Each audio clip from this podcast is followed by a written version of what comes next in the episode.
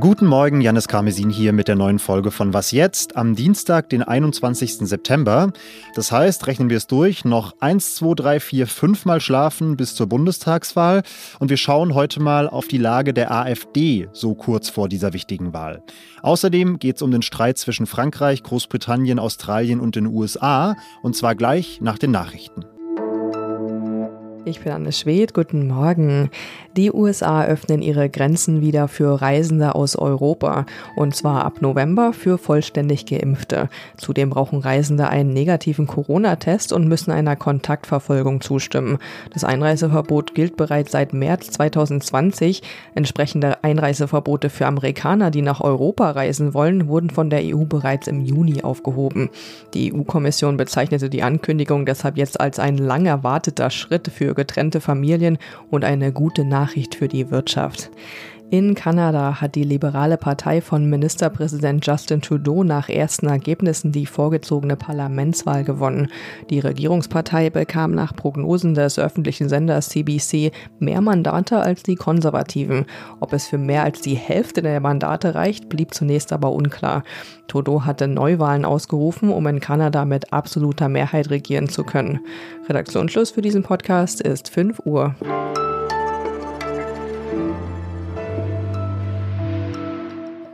Denken wir mal zurück an die Zeit vor der letzten Bundestagswahl vor vier Jahren. Da war die AfD ein total dominantes Thema im politischen Deutschland. Da war plötzlich eine Partei rechts der Union auf dem Weg ins Parlament mit offener Flanke für Rechtsextremisten und bereit zu permanenter Provokation.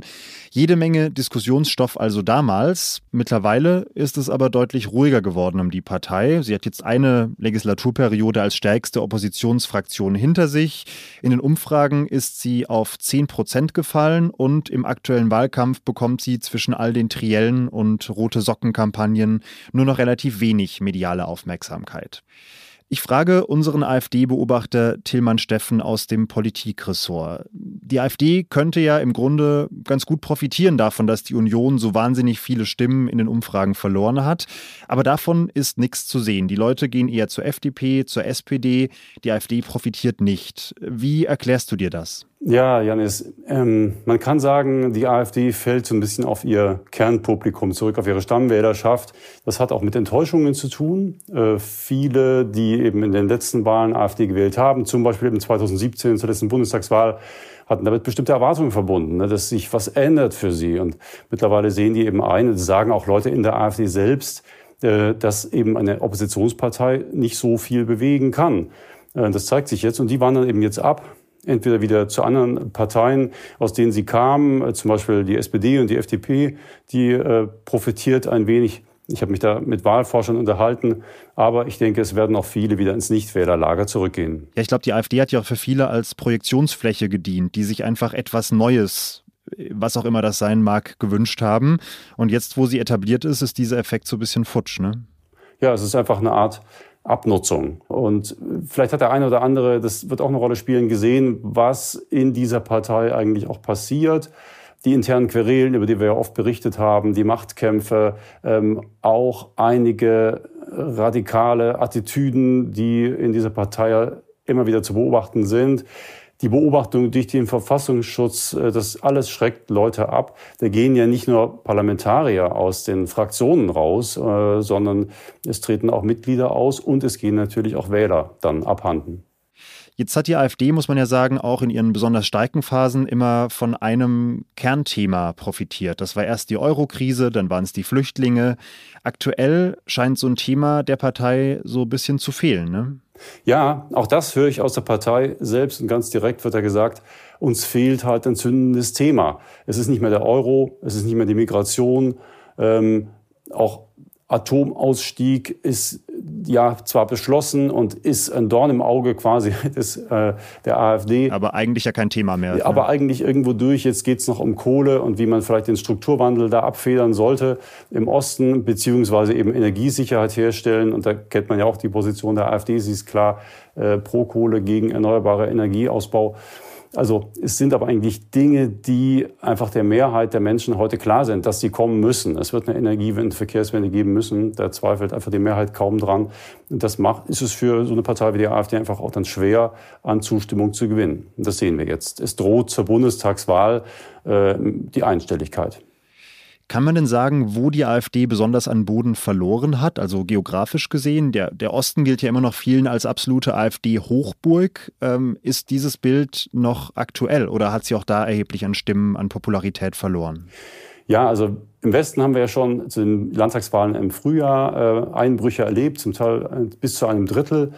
Im Osten, jetzt in, äh, Sachsen-Anhalt im Juni, war das ähnlich. Ähm, Im Moment tröstet sich die AfD einfach auch damit, dass die CDU so schwach dasteht, was sie selbst besser dastehen lässt. In Mecklenburg-Vorpommern jetzt, die, wo auch am Sonntag gewählt wird, äh, rechnet man auch mit Einbrüchen, etwa drei Prozentpunkte minus sagen da die Umfragen voraus. Ich denke, stark wird die AfD natürlich in Sachsen sein. Das ist ja ihre innerdeutsche Hochburg.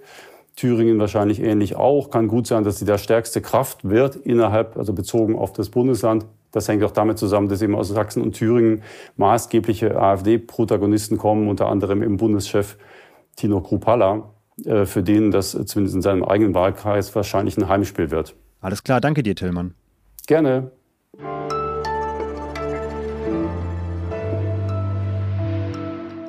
Und sonst so? Dieses wunderschöne Stück Musik ist Mozarts Sonate in D-Dur und die könnte unter Umständen bei Epilepsie helfen. Auch wenn sich jetzt Neurologinnen und Neurologen wahrscheinlich, weil ich es so stark vereinfache, äh, die Haare raufen werden, passiert bei einem epileptischen Anfall Folgendes. Nervenzellen im Hirn geben quasi viel zu viele Signale gleichzeitig ab. Das Hirn wird im Prinzip überfordert und dadurch kommt es eben zu diesen Wahrnehmungs- und Bewegungsstörungen, die wir bei epileptischen Anfällen kennen. Jetzt hat ein Forschungsteam aus den USA einer Gruppe Menschen dieses Stück vorgespielt, die unter Epilepsie leiden, die aber nicht auf gängige Medikamente anspringen. Und tatsächlich hat die Zahl dieser Signale der Nervenzellen im Hirn, die die epileptischen Anfälle auslösen können, durch die Musik, durch das Hören der Musik im Schnitt um zwei Drittel abgenommen. Zumindest wenn sie 30 Sekunden oder länger lief. Die Musik hat, das ist die Hypothese, das Gehirn also einfach beruhigt mit der Zeit und damit die Symptome gelindert.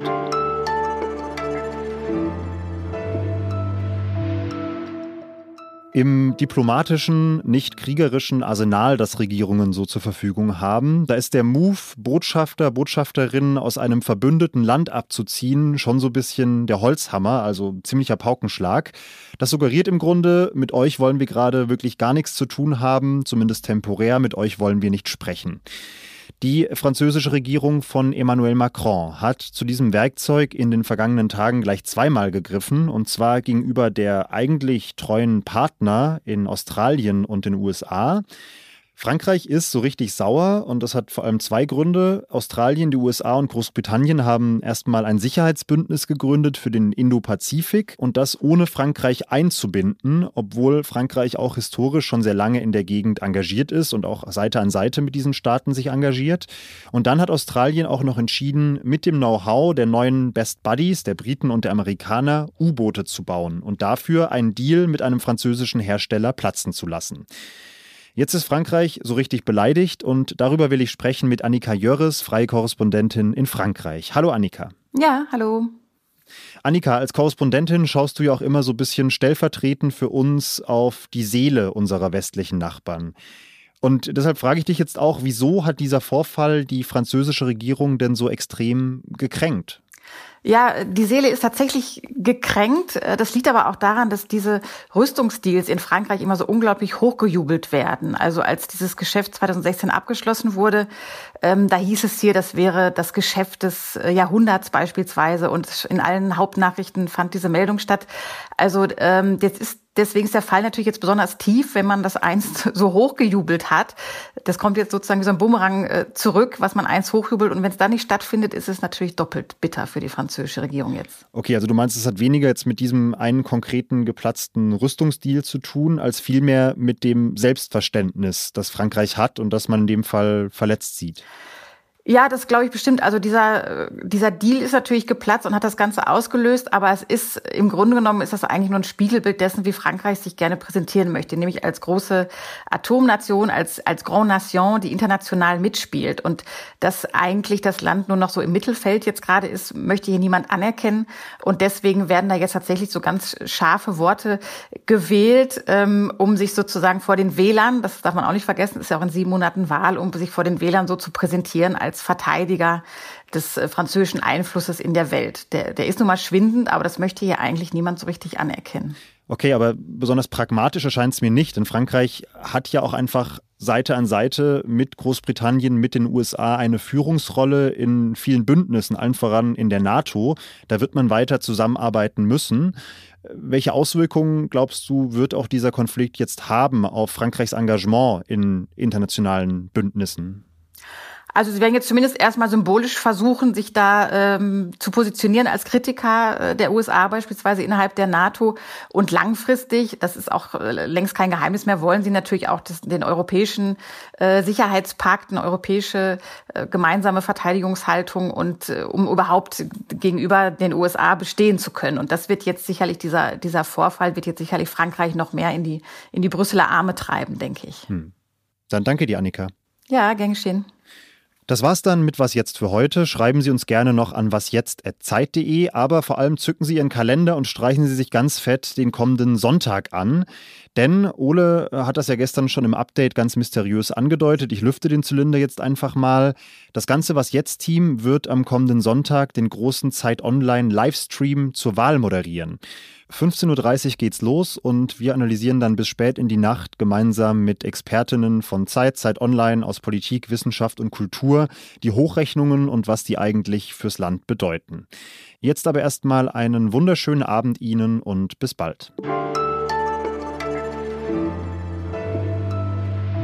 Sie haben ja nicht nur die Botschafter ausgezogen, äh, Sie haben ja nicht nur die Botschafter abgezogen aus Australien und den USA.